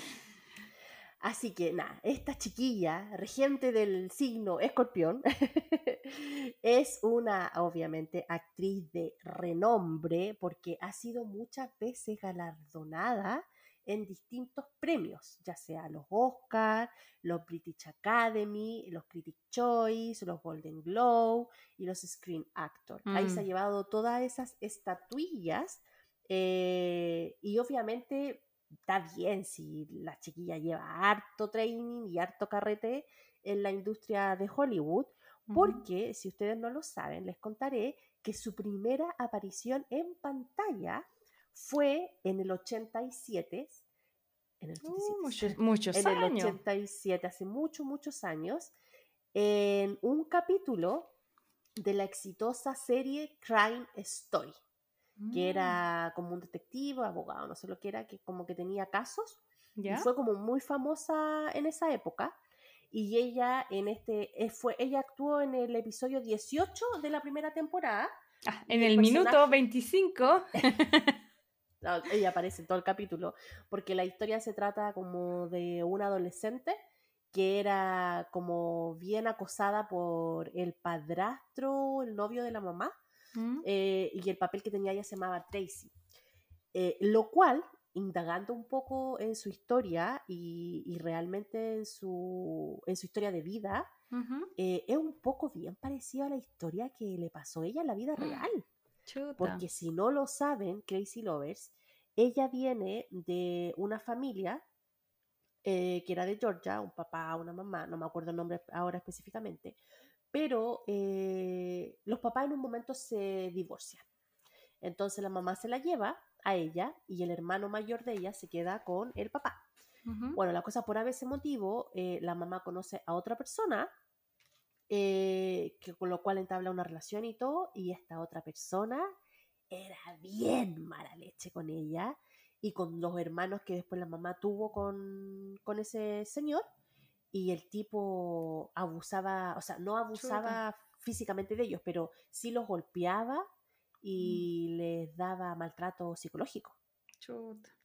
Entonces, de hecho, tanto así, bajo, que una de hermanas de ella se suicidó cuando tenía treinta y tantos años porque todos estos problemas la llevó a una depresión y la depresión obviamente terminó eh, afectándole más y se quitó la vida. Bueno, a todo esto, en paralelo, el papá de ella, el biológico, le dio cáncer y se murió cuando tenía 10 años, parece. Entonces el hermano que se había quedado con el papá tuvo que volver a vivir con ellos. ¿Y ese hermano será el papá de la Emma Roberts? Sí, el hermano pa- de la Emma Roberts y este hermano tampoco se la llevó fácil porque obviamente cayó en drogas, en vicio y cuestiones así. Tanto así que tuvo un accidente que, a ver, cuando hablan del accidente dicen que no, que él había sacado al, al perro y que por sacar al perro se había chocado en en el auto que tenía, que era un jeep, no sé, bla, bla. Pero las otras lenguas dicen que no, porque en realidad fue porque abusaba de, de droga y cuestiones así y tuvo un accidente tan heavy que casi muere, tuvo de- creo que tres días en coma em, y tuvo que aprender a caminar de nuevo. Eh, esa onda, así súper, súper golpeado. Entonces, en vista de todo esto, la Julia lo que hizo fue, tomó la 45 y se fue, ¿cachai? Ella lo único que quería era escapar de esa casa, quería escapar de esa casa, quería irse, entonces ella pasaba más, cas- más tiempo en la casa de la amiga que en su, en su casa para escapar como de los problemas y todo. Y ahí es donde mm, empieza como a meterse en este mundo, porque creo que ella estaba estudiando otra cosa antes y después se metió a la escuela de actores y ahí como que quiso ser actriz y todo. Y como el hermano parece que tenía contactos como con la Sí, industria. porque yo creo que el hermano algo también actúa. Yo pensaba Sí. que era solo ella. Es que el hermano es mucho mayor que ella, entonces Sí, creo que el hermano fue el que empezó primero en la industria y ahí el hermano le dio como la pasada y le dijo, ya vente. Eh, y ahí empezó a hacer su, su, ¿cómo se llama? Su show y todo. Entonces, en la primera aparición que tuvo, la vemos muy joven, em, en el 87, em, en esta serie que se llamaba Crime Story. Hay un poquito más o menos de su background de, de atrás, con su familia y todo. Y después, ya que hizo esa, esa serie, eh, vino su primera comedia romántica en el Mm. 88, que se llama Mystic. Mystic Pizza. Y ahí ella tiene casi un papel protagónico porque en realidad era la historia de tres amigas en donde tienen que enfrentar como este cambio de adolescente a adulta. Eh, y, y cada una tenía como su romance, ¿no? Como su peor es nada. Y esta película más que nada trata cómo ellas enfrentan esta relación con este cambio y obviamente trabajando en una pizzería, pues, ¿cachai? Porque Mm. no les daba para más. Entonces, esa Era como amor a domicilio. ¿Cierto? Yo también cuando la vi dije, weón, los guionistas de Amor a Domicilio sacaron la idea de acá, o sea, era netamente. Bueno, la cosa es que ahí ella obviamente cautiva toda la industria porque la escena de donde ella está jugando eh, pool, donde está jugando pool y se manda como un speech con su pelo ahí, su ropa, eh, nada, enamoró yo creo que a mucha gente en la industria y ahí dijeron, esta chiquilla se viene, esta chiquilla hay que sacarle el jugo porque va a ser la top de top de toda la industria, porque es bonita, es simpática. Y aparte ella era como muy libre, como que toda la gente que la describe en su tiempo de joven la describía como que no era una chica pacata o que no sé qué, era como bien libre, era como bien femenina, era bien rebelde.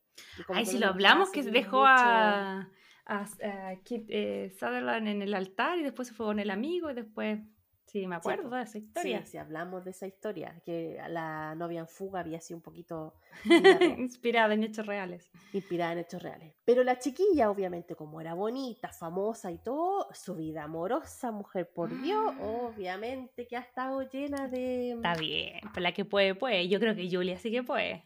Sí, Julia, pues, Julia, pues. Y Napo, eh, fue tanto así y tanto el hostigamiento de la prensa por todas sus cosas románticas que vivió y sus amores que resultaban y no resultaban, que ella estuvo envuelta en una situación media de bullying de los medios, porque obviamente con este actor que tú dices, Kiefer Sutherland, ella cuando lo conoció, el, el chiquillo estaba casado y tenía hijos. Y al final él decide abandonar a su hijo, abandonar a su familia por hacer una vida con Julia. Sí, él es el chico de Los Boys y también de 24. 24, sí. Yo, lo conocí por, por 24. Y de Designated Survivor, que a esta altura también podría haber sido verdad. Bueno, la cosa es que obviamente los paparazzi lo único que querían tener una imagen de ellos dos juntos y fue tanto el acoso mediático que vivieron ellos por toda esta historia que a Julia la empezaron a catalogar como la rompehogares, como la mm. roba maridos, como la cabra que es fresca, como la que se iba a robar a todos los hombres de la industria. Eh, entonces le hicieron harto bullying a la chiquilla y harto acoso mediático lo cual mm. ella vivió un momento eh, como en los 90 en realidad, súper heavy con todo esto, y ahí ella decidió y dijo, ¿sabes qué? No quiero saber nada más de esta cuestión, ah, me están hostigando mucho, eh, así que chao, y ahí entre medio hizo algunas películas, pero obviamente como fue tanto la hostigación con esta cuestión, de que días antes de la boda que iban a hacer con este actor, eh, ella descubre que el actor la había engañado como con una bailarina exótica, algo así. Ah, sí, como la despedida soltera. Sí, y al final ella se da cuenta de que estaba media enamorada del mejor amigo el loco. Upsi. Jason, ¿cómo se llama Jason? Algo, se me olvidó que también es como que sale en películas de esa época. Jason Patrick, así que se va con él, pero al final la, prensa, bueno, como siempre, cagó todo y decidieron terminar. Y ahí es donde ella se va y no quiere saber nada más de, de los paparazzi, ninguna cuestión. Pero ahora tiene buena onda con Kif, eso he visto. Pero obviamente después de 20 años. Claro, después de 20 años sí, aparte cada uno tiene su vida, así que bien. Pero, y después aparece en una portada de una revista, después de un tiempo, ¿Mm? mostrando que se había casado con un músico que se llama Lyle Love, que era un músico así como bajo perfil, piolita, como que no, nada. Pero al Tampoco resultó, ¿no? Porque ella está casada por tercera vez. No, dos veces. Tampoco resultó. ¿Ahora no está casada? ¿Está solo en pareja? Sí, pues. No, está casada. Ah, ¿verdad que con el otro no se casó? Pues, como no, casi. Pues no casó casarse. Bueno, y está, eh, estaba casada con él y al final después terminaron súper en buena porque no tenían tiempo como ninguno de los dos estar mucho juntos porque como él era músico se iba de gira y ella era actriz, estaba también fuera. Y además que, digámoslo, Julia Roberts en los 90 y 2000 no haber tenido tiempo para nada, así se sacó todas las mejores romcoms de la vida. Exacto, exacto. Entonces era una chiquilla muy, muy ocupada en Hollywood y muy requerida también. Así que, Napo, ahí decidió decir chao, chao, somos amigos, buena. Hasta que cuando ella estaba filmando La Mexicana, que es una película que hizo con Brad Pitt, estaban filmando y de repente ve a un chiquillo así, o un camarógrafo, un ayudante cámara sin polera, y dice, Mish, quiero conocerlo. Y este cabrito se llama Daniel Mother, que era como, parece que un asistente cámara o cámara, no sé, pero algo trabajaba como en la peli. Y de ahí ya empieza como esta gran historia de amor de ellos, se casan y con él es el que finalmente tiene a sus mellizos, a su otro hijo mm. y hasta el día de hoy ellos están casados y viven en su casita, parece que en Nuevo México, eh, no estoy segura, y ahí están súper súper bien porque están juntos todavía. Llevan eh, harto, estaba mirando, desde el 2002, igual llevan harto. 20 años, no, sí, 20 años, po. Mm. Claro, 20 años. Sí, pero yo sé porque salí el 2002 del colegio, tú también, po, íbamos a cumplir 20 sí, años. también. Sí. Ah, sí, del colegio. Oh, qué Así que eso pues chiquillo, pero esta chiquilla obviamente ya, esos son como las grandes parejas que tuvo mediáticamente, pero también hay otra que duró harto, duró cuatro años y que es eh, Benjamin Bratt, que es el que trabajó con em, Sandra Bullock. Sandra Bullock en Mi Simpatía. Sí.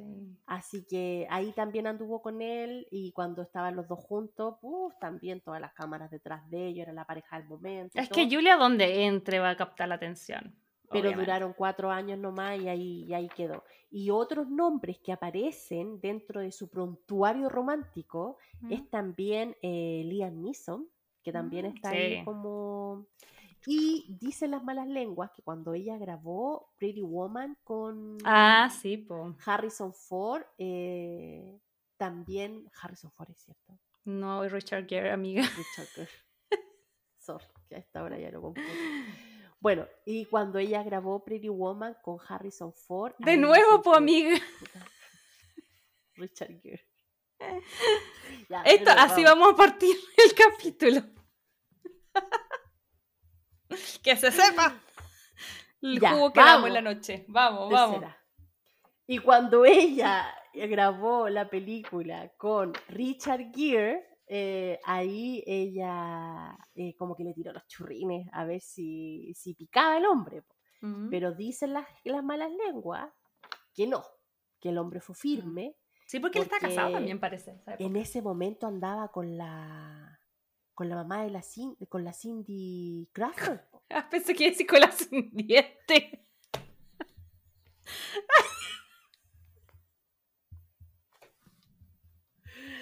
Andaba con la Cindy Crawford, ¿le parece? No sé. con la sin diente. Soy... Eso solo pasó que estoy muy cansada, que si lo ven, perdón, ya, vamos, perdón. Bueno, la cosa es que no, pues como que no la pescó ni en bajada, pero ¿sabéis qué? Entre nos, yo creo que ahí pasó. Mm, Igual creo, yo creo que nomás no. no Yo creo que ahí pasó algo y al final dijeron no, un caballero no tiene memoria y la otra dijo no, yo me voy a quedar calladita eh, y, y- y no salió, y no salió. Pero yo creo que ahí pasó algo, porque la química que tenían en la película era muy buena. Sí. Y parte, y parte, bueno, de todo esto, ella terminó justamente con Benjamin Bratt cuando iba a grabar Pretty Woman. Entonces ahí yo creo que con Richard Gere, eh, sí, algo tiene que haber pasado. Se quedaron Sí. callan pim bombín, pero, pero sí, yo creo que algo, algo ahí pasó porque la química que tenían ellos era muy, muy, muy genial. Y dicen que la parte donde él la asusta cuando le cierra la caja del collar y ella Ah, se ríe, sí, la risa. Dicen que él lo había hecho porque ella estaba muy triste porque había terminado con el pololo de turno que tenía en ese tiempo, cuando estaban Mm. grabando la, la peli. Y estaba como triste porque había terminado con su novio, no sé qué. Y Richard Gere le hace esta broma como para animarla y para que se riera un poco porque parece que andaba llorando por los rincones la pobre que estaba soltera. Pobrecita. Oh. Obviamente nunca nadie, nadie la iba a pescar si es tan terrible, ¿no? Obviamente. Bueno, Oye, amiga, y todo este prontuario de la vida personal, yo creo que igual algo lo debe haber reflejado en su carrera, porque ella tiene tantas comedias románticas y tan buenas que uno siente que como que igual toma esa experiencia y la pone ahí, ¿o no? Totalmente, pues ya hablamos de novia fugitiva, que en real, o sea, no literalmente, pero sí en, de cierto modo fue novia fugitiva. Esta cuestión de quedarse con el amigo, Mm. del novio también. Em, la misma serie que hizo, la primera serie que hizo, yo creo que se inspiró como en la historia de su vida, también que había Mm. pasado con su padrastro. Y yo creo que de todos los personajes que ella ha hecho, saca un poquito de su Mm. historial como para representarlos, porque de cierta forma, eh, no sé si como es tan bonita, la gente tiene miedo de decirle que no, o, o ella realmente es una persona que tiene mucho poder, porque hay varias decisiones que ella ha tomado a nivel de película que tú decís, ya, pero si es una actriz nomás, ¿cómo toma esa decisión y que todo el mundo le haga caso? Pero es que hasta yo le digo que sí a la Julia todo el rato. pero han sido súper asertivas, pues, ¿cachai? Y entre una de esas eh, fue la misma que lo comentamos cuando comentamos Pre- eh, Pretty Woman, que es una de las películas geniales que ella ha hecho, junto con la, eh, la boda de mi mejor amigo. En esas dos películas ella tomó decisiones como actriz. Y era una actriz relativamente joven, que un Claro. director le, debía- le podría haber dicho, ¿y qué? Vendría a mandar vos. Pero, por ejemplo, en Pretty Woman, ella dijo, oye, ¿sabes qué no me gusta el final de esta película? Porque el, fla- el- el final de la película era que al final Vivian moría. Sí, po. Y ella dijo, no, a mí no me gusta este final, ¿qué pasa si hacemos este otro? Entonces fue como que, ah, sí, hagamos ese, ¿cachai? Entonces, y en la boda de mi mejor amigo, que ella fue la que eligió a Cameron Díaz Mm. y a- al que hace el personaje de Mike, Entonces, de, de, de Michael. Entonces, Sí, pues Desmond. Mulroney. Sí, ella lo eligió. Entonces, claro, son decisiones que ella tomó y que han sido películas igual famosas, ¿cachai? Y de éxito. Entonces, igual de cierta forma, no, no, no caga tanto fuera el tiesto, o sea, le achunta, Mm, ¿cachai? Sí. Tiene visión, tiene visión en eso. Bueno, y así ella tiene un historial, como, como les decía, bueno, salió Pretty Woman, fue show, bombazo, es- esa película. Después sacó, eh, bueno, La boda de mi mejor amigo, que también es una de las grandes famosas. Y en realidad voy a nombrar como las que, eh, porque ella tiene muchas, muchas, muchas películas. De hecho, en total tiene 65 producciones en estos Mm. momentos a lo largo de 35 años de carrera. Entonces es como que, no sé, sacara dos películas en cada año. Ujú. ¿cachai? Sí, pues Igual que había un momento que era como. Sí, po, entonces caleta. Pero las películas que más le atañen como a este podcast, para nombrarla, en donde está ella, es La boda de mi mejor amigo, bueno, en el capítulo de Friends, que sale ella en un episodio, que ahí también hay otro rumor. Sí, que lo hablamos. de Matthew. Vayan ahí a escuchar el capítulo de, de eh, Friendsgiving, porque ahí vamos a hablar en detalle. Sí, así que también hay, hay otro rumor de romance con ella. Hay una que también a mí me gusta mucho, no sé si tú la has visto, que se llama Quédate a mi lado, Stepmom. sí, con la con Susan Susan Sarandon. Sarandon. Sí. Esa también es muy bonita. Mm, sí. Notting Hill, otro So. hitazo. Novia fugitiva, que ya Sí. lo habíamos dicho. Erin Brockovich, que ahí también la rompe con ese personaje y creo que ahí ella ganó un Oscar. Eh, The Mexican, de La pareja del año, que es con la Catherine Zeta-Jones. Eh, Ocean Eleven, La sonrisa de Mona Lisa. Eh, Closer, bueno, Closer, cómo olvidar esa película. Ay, esa tenemos que hacerla sí o sí esta temporada, amiga. Sí. Sí. Comer, rezar y amar, también yo creo que hay que hacerla. Wonder, Viaje al Paraíso y entre muchas otras más producciones. Como le digo, Amiga. son 65 producciones en total donde ella aparece, tanto películas, series, todo lo, lo que usted quiera, le tiene para llevar, para darle de todo. Así que, Napo, solamente decir de que personalmente es una de mis divas del corazón y estoy muy contenta de haber podido hablar de ella en este podcast. Amiga, y en tu caso, después de que ya eres una gran seguidora y has visto toda la, ca- la carrera de ellos, para los Crazy Lovers que nos están escuchando, ¿cuáles son, no sé, tus top 3 de películas de Julia Roberts que les eh, recomendarías ahora ya? Y si hay alguna que tal vez no, no te haya favorecido tanto, que no seas tan fan. ¿Sabéis la que más me carga? ¿Mm? Es la que trabaja con Robin Williams que ya hace campanita. ¿De Me verdad? carga, Me carga. Eh, Hook, La venganza de Garfield.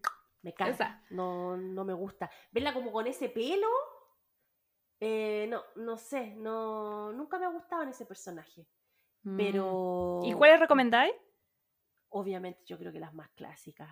Pretty Woman, La voz de mejor amigo, eh, Notting Hill, em, eh, Comer, rezar y Ojo, ojo, te detengo ahí. Las primeras tres las pueden encontrar, ya saben, en este podcast tenemos capítulo dedicado a Notting Hill, dedicado a Pretty Woman y también a la boda de mi mejor amigo. Y yo voy a agregar que amo todas las que tú me dijiste y la única que yo no, como que no les recomiendo, desde mi parte por lo menos, eh, que fue una gran decepción, eh, que la podríamos hacer solo para que yo me decepcione más, em, se llama Larry Crow, que es una rom-com que ella Ah, tiene con Tom Hanks. con- Sí.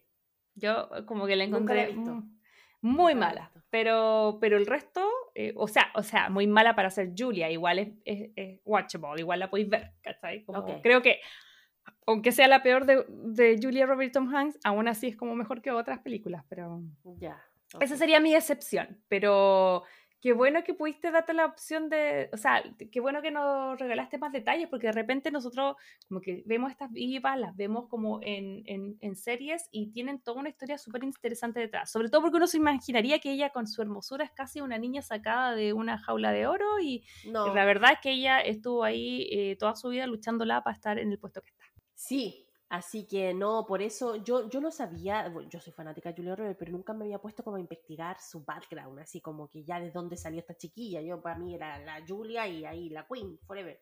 Pero cuando empecé a investigar todo esto dije, wow, Mm. qué increíble, yo tampoco me la creía, es como que ella tiene tanto éxito. Entonces, por eso más me gusta ahora, porque incluso me da como un ejemplo de vida como de resiliencia, ¿cachai?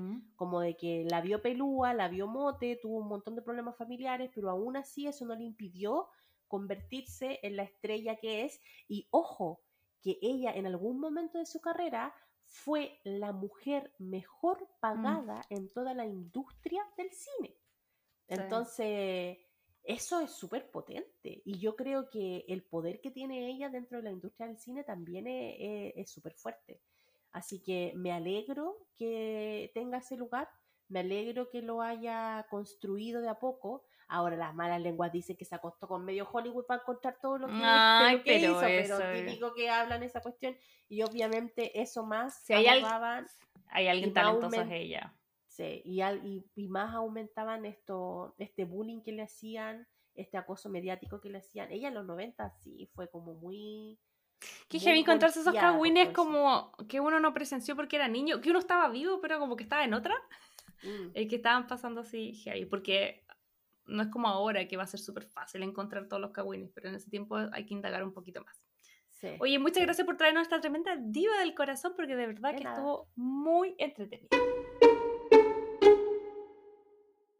Ok, Crazy Lovers, y hemos llegado al fin. Muchísimas gracias por escucharnos y vernos. Les recordamos que nosotros somos un video podcast que no solamente nos pueden ver y escuchar por Spotify, también lo pueden hacer por YouTube. Los invitamos, por supuesto, a que nos sigan en, en redes sociales y ojalá que nos comenten. Eso nos encanta la interacción, así que si nos quieren sugerir una película, venir a comentar alguna con nosotros o tal vez reaccionar a lo que estuvimos conversando en este capítulo, por supuesto que la invitación es a que vayan a nuestras redes sociales, Crazy Stupid Podcast, Instagram, TikTok, YouTube, canal, eh, crazystupidpodcast.com y por supuesto también ahora pueden ser parte de esta maravillosa comunidad. Muchísimas gracias ya a todos los Patreon y seguidores, eh, suscriptores en Spotify que han estado creyendo este proyecto. Estamos muy emocionados eh, y estamos haciendo cosas bastante entretenidas. Así que si se quieren sumar, si quieren un contenido extra, ya lo saben.